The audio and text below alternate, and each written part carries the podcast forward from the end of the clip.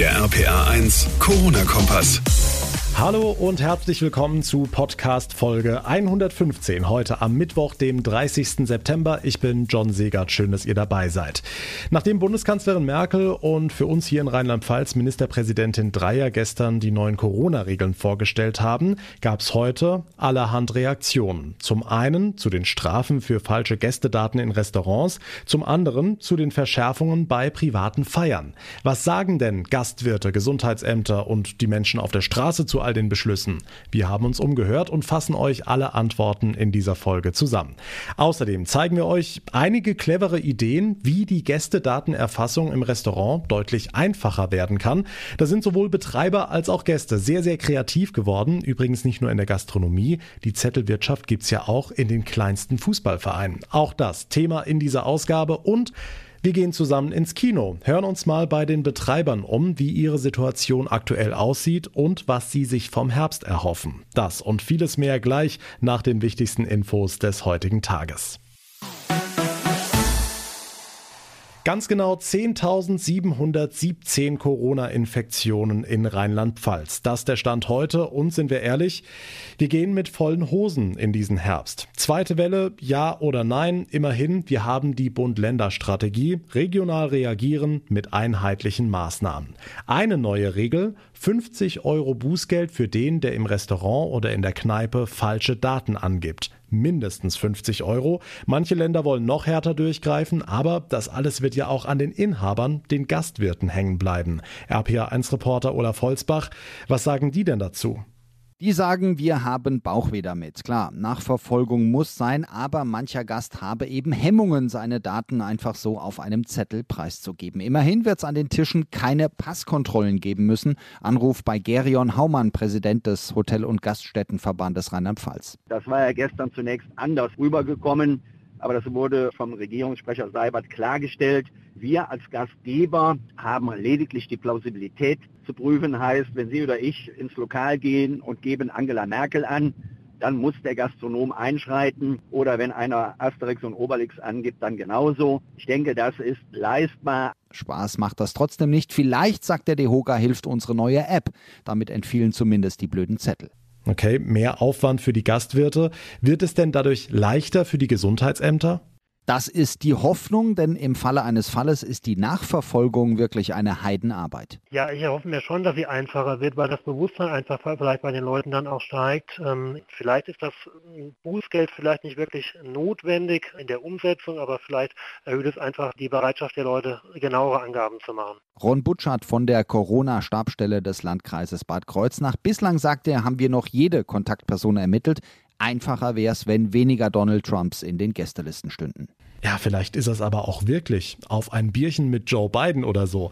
Falsche Angaben bei der Gästedatenerfassung kostet also künftig Bußgeld. Das eine wichtige Regel für den Herbst. Eine weitere betrifft unser Hauptproblem. Es ist nicht mehr das Thema, dass wir Rückreisende haben, sondern es ist das Thema private Feiern. Die rheinland-pfälzische Ministerpräsidentin Malu Dreyer. Die Zügel werden also auch da angezogen. Olaf, was genau gilt und wie wird das umgesetzt? Also bundesweit gelten zwei Stufen, nicht nur bei uns. 35 Neuinfektionen pro 100.000 Einwohner in einer Woche und 50 Neuinfektionen. Bei Stufe 1 gilt maximal 50 Leute in öffentlichen Räumen, 25 privat. Stufe 2 25 öffentlich, 10 privat. So war die Regel. Nach dem, was wir heute hören, ist Party aber sowieso out. Ich finde es ein absolutes No-Go. Auch so im Sinne der Gemeinschaft. Entweder im ganz kleinen Kreise oder wir lassen es ganz ausfallen. Vielleicht auch nicht fair allen anderen gegenüber, denn die jetzigen Restriktionen scheinen ja daraus zu resultieren, dass manche es wieder übertrieben haben. Die Krankheit ist, glaube ich, wirklich gefährlich. Von daher ist es für uns alle wichtig, dass wir die Maßnahmen einhalten. Stimmen aus Mainz passen zu dem, was auch die Politik gerne betont. Weitgehend regiert die Vernunft. Das ist auch der Grund, warum es eine Vorschrift nur für öffentliche Räume gibt, nicht für die eigenen vier Wände. Das ist eine Empfehlung, aber auch eine klare Empfehlung, eine Orientierung äh, für die Menschen, die dann sagen, naja, Wenn's, wenn wir draußen im angemieteten Gemeindehaus oder in der Gastronomie 50 Leute treffen dürfen, äh, was heißt denn das für mich privat? Das heißt, dass mir 100 Mann im Partykeller keiner verbieten kann, weil es ja auch keiner kontrollieren kann, dass man es aber trotzdem bleiben lässt. Und klar ist doch auch, oft reicht das kleine Besteck allemal. 85. Geburtstag der Schwiegermutter und so Geschichten, dass es halt nicht ganz hinten runterfällt. Die liebe Schwiegermutter, ja, ja. Die Regeln für private Feiern nochmal erklärt. Sie gelten derzeit als Hauptproblem bei den Neuinfektionen. Dankeschön, Olaf Holzbach. Was ist sonst heute wichtig? Hier ein aktueller Überblick. Die Behörden in Österreich ermitteln derzeit gegen vier Beschuldigte zu den folgenschweren Ereignissen in Ischgl zu Beginn der Pandemie. Ein Sprecher der Staatsanwaltschaft Innsbruck teilte mit, dass sich nach Prüfung von mehr als 10.000 Seiten Beweismaterial die Ermittlungen konkretisiert hätten. Insbesondere werde nun die Umsetzung von Verordnungen in Bezug auf Verkehrsbeschränkungen sowie die Quarantäne näher geprüft, heißt es. Etliche Après-Ski-Partys im Tiroler Wintersportort Ischgl sollen maßgeblich zur Verbreitung Verbreitung des Coronavirus in ganz Europa beigetragen haben. Die Deutschen legen wegen der Krise so viel Geld auf die hohe Kante wie seit der Wiedervereinigung nicht mehr. Das geht aus einer neuen Studie des Verbands der Volks- und Raiffeisenbanken hervor.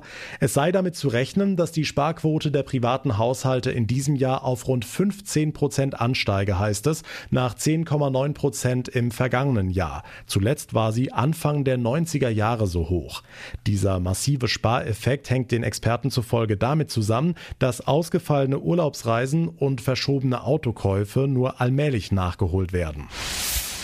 Der Betrieb von Bordellen in Rheinland-Pfalz ist ab morgen wieder gestattet. Wie das Gesundheitsministerium heute Nachmittag mitgeteilt hat, hat das Kabinett die Corona-Bekämpfungsverordnung entsprechend geändert. Nochmal RPA1-Reporter Olaf Holzbach. Eine Lockerung inmitten verschärfter Maßnahmen wohl auch, weil der Druck der Branche zu groß wurde nach Monaten des Stillstands. Unter strengen Auflagen darf es morgen weitergehen. Heikel unter anderem, dass zwecks Nachverfolgung die Daten der Freier erfasst werden müssen. Gekaufter Sex ist außerdem nur zu zweit erlaubt. Gruppenevents bleiben also tabu und auch die Maskenpflicht lässt einen Teil des Erotikgeschäfts entfallen. Viele von euch haben wahrscheinlich genau das so erlebt, den Urlaub gebucht, lange drauf gefreut und dann kam Corona. Flüge und Hotels storniert, die Rückerstattungen lassen aber auf sich warten, unter anderem im Rheinland. Verbraucherschützer haben jetzt sogar in Köln Klage gegen die Lufthansa eingereicht. Viele ziehen dort aber auch selbst vors Amtsgericht. RPA1-Reporterin Johanna Müßiger. Eine genaue Zahl gibt es am Amtsgericht leider nicht. Dort wird für solche Fälle noch keine Statistik erhoben. Laut Pressesprecher Wolfgang Schorn ist die Anzahl der Klagen in diesem Bereich aber gestiegen. Die ganz große Welle ist dazu aber noch nicht erkennbar, aber äh, ein Anstieg ist hier schon zu verzeichnen. und einer, der letztendlich aber nicht klagen musste, ist Marc. Der wollte Anfang April eigentlich mit seiner Freundin nach Mauritius fliegen. Dann kam Corona und der Stornierungsärger. Und Marc hing manchmal stundenlang in der Warteschleife. Wenn man durchgekommen ist, hatte man den Eindruck, nicht nicht wirklich individuell betreut zu werden, sondern man hat nur Standardfloskeln gesagt bekommen. Geholfen hat letztendlich nur ein Tipp einer Anwältin, ein Brief per Einschreiben mit einer Rückerstattungsfrist. Exakt nach 14 Tagen und einer Stunde habe ich eine Antwort von der Fluggesellschaft bekommen. Bis das Geld dann allerdings dann da war, sind noch weitere vier Wochen vergangen. Vielen wird ja zum Beispiel auch eine Gutscheinlösung angeboten. Auch Marc, der hat sie abgelehnt. Niemand sei verpflichtet, so eine Gutschrift zu akzeptieren, sagt auch Wolfgang Schorn. Also es gibt in der Tat Gutscheinlösungen, die laufen aber freiwillig ab. Verpflichtende Regelungen sind da bislang nicht von irgendwem erlassen worden. Ja, und einigen hilft dann eben nur die Klage vor dem Amtsgericht. Laut Schorn kann so ein Zivilverfahren da aber auch mal fünf Monate dauern. Die Infos von Johanna Müßiger. Corona hat auch vielen Sportvereinen in der letzten Saison den Stecker gezogen und gerade die kleinen Fußballvereine, die hatten es danach sehr schwer, wieder zum ganz normalen Ablauf zurückzukommen. Selbst beim Kreisliga-Fußballspiel auf dem Dorf müssen ja Zuschauer auch immer die Kontaktdaten hinterlegen und das, kann man sich vorstellen, führt zu einer ganz schönen Zettelwirtschaft. Zwei Unternehmer aus Saarburg haben sich jetzt was überlegt, um das in den Griff zu kriegen. RPA1-Reporterin Sarah Brückner. Das Ganze nennt sich Vereinsticket und ist ein Online-Buchungssystem für Sportevents von regionalen Vereinen. Die Idee dazu kommt von Gregor Demmer und Johannes Nicknich. Die zwei leiten eigentlich das Kreuzfahrtreisebüro Euresa Reisen. Da war zuletzt natürlich eher wenig los und deswegen war Platz für die neue Idee. Gregor Demmer erklärt, wie es funktioniert. Man kennt es jetzt aus Restaurants und Bars und so weiter. Man ist vor Ort, hat einen QR-Code oder eine Liste, trägt sich da ein oder scannt den QR-Code ab und trägt sich dann ein. Das Problem ist halt bei, bei, bei Sportplätzen oder Sportevents, innerhalb von 10, 15 Minuten kommen hunderte von Zuschauern. Das heißt, man hat eine riesige Knubbelbildung. Dieses Selbsteintragen funktioniert eigentlich nicht. Und deshalb ist unser Ansatz quasi die Information nicht am Platz oder an der Sportstätte zu erfassen, sondern im Vorhinein und am Platz quasi nur zu registrieren, die Person ist da. Heißt in der Praxis, kurz das Handy vorzeigen und dann geht's auf den Sportplatz. Wenn sich die Zuschauer so ein bisschen vorbereiten, erspart das den Vereinen viel Stress.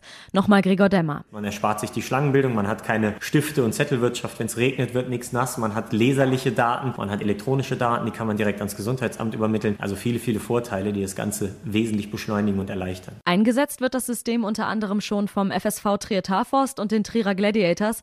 Der Vorteil, das Ganze wird von Sponsoren getragen. Für die Amateurvereine ist es also komplett kostenlos. Jetzt suchen Gregor Demmer und seine Kollegen weitere Teams, die sich noch anmelden wollen. Dankeschön, Sarah Brückner.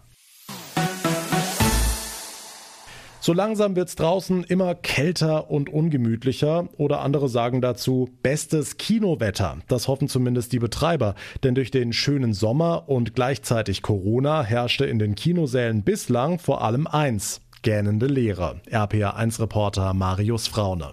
Ja, das war schon ein harter Sommer. Ich erinnere mich an einen Kinobesuch in Mannheim vor ein paar Wochen. Da waren wir zu viert im großen Kinosaal. Die Lux-Kinos in Frankenthal haben deshalb erst vor einem Monat wieder eröffnet. Und mittlerweile kommen viele Gäste wieder, sagt Betreiber Christian Kaltenegger. Es ist ungefähr ein knappes Drittel der normalen Kinobesucher, die normalerweise ins Kino gehen, die im Moment sagen, äh, sie möchten noch nicht äh, in zu Räume gehen mit anderen Menschen. Und äh, circa zwei Drittel, die dazu durchaus bereit sind, wenn eben das Hygienekonzept passt und äh, das äh, stimmt bei uns. Die Maske darf am Platz ja abgenommen werden, deshalb läuft's mit den Hygienemaßnahmen auch eigentlich ganz entspannt. Corona hat aber ein anderes Problem geschaffen, weil in den USA viele Kinos geschlossen sind, wurden fast alle großen Hollywood-Filme verschoben. Potenzielle Blockbuster sind sehr wenige in der Pipeline. Aktuell noch terminiert für den November James Bond, der soll auch kommen. Ähm, allerdings da ganz, ganz viele andere große Filme um teilweise viele Monate verschoben wurden. Ähm, können wir nur hoffen, dass es bei James Bond bleibt. Also heißt's hoffen auf 007. Er soll den Kinos in der Pfalz nach dem verkorksten Sommer wieder gute Geschäfte bereiten. Da drücken wir die Daumen. Danke für die Infos, Marius Fraune.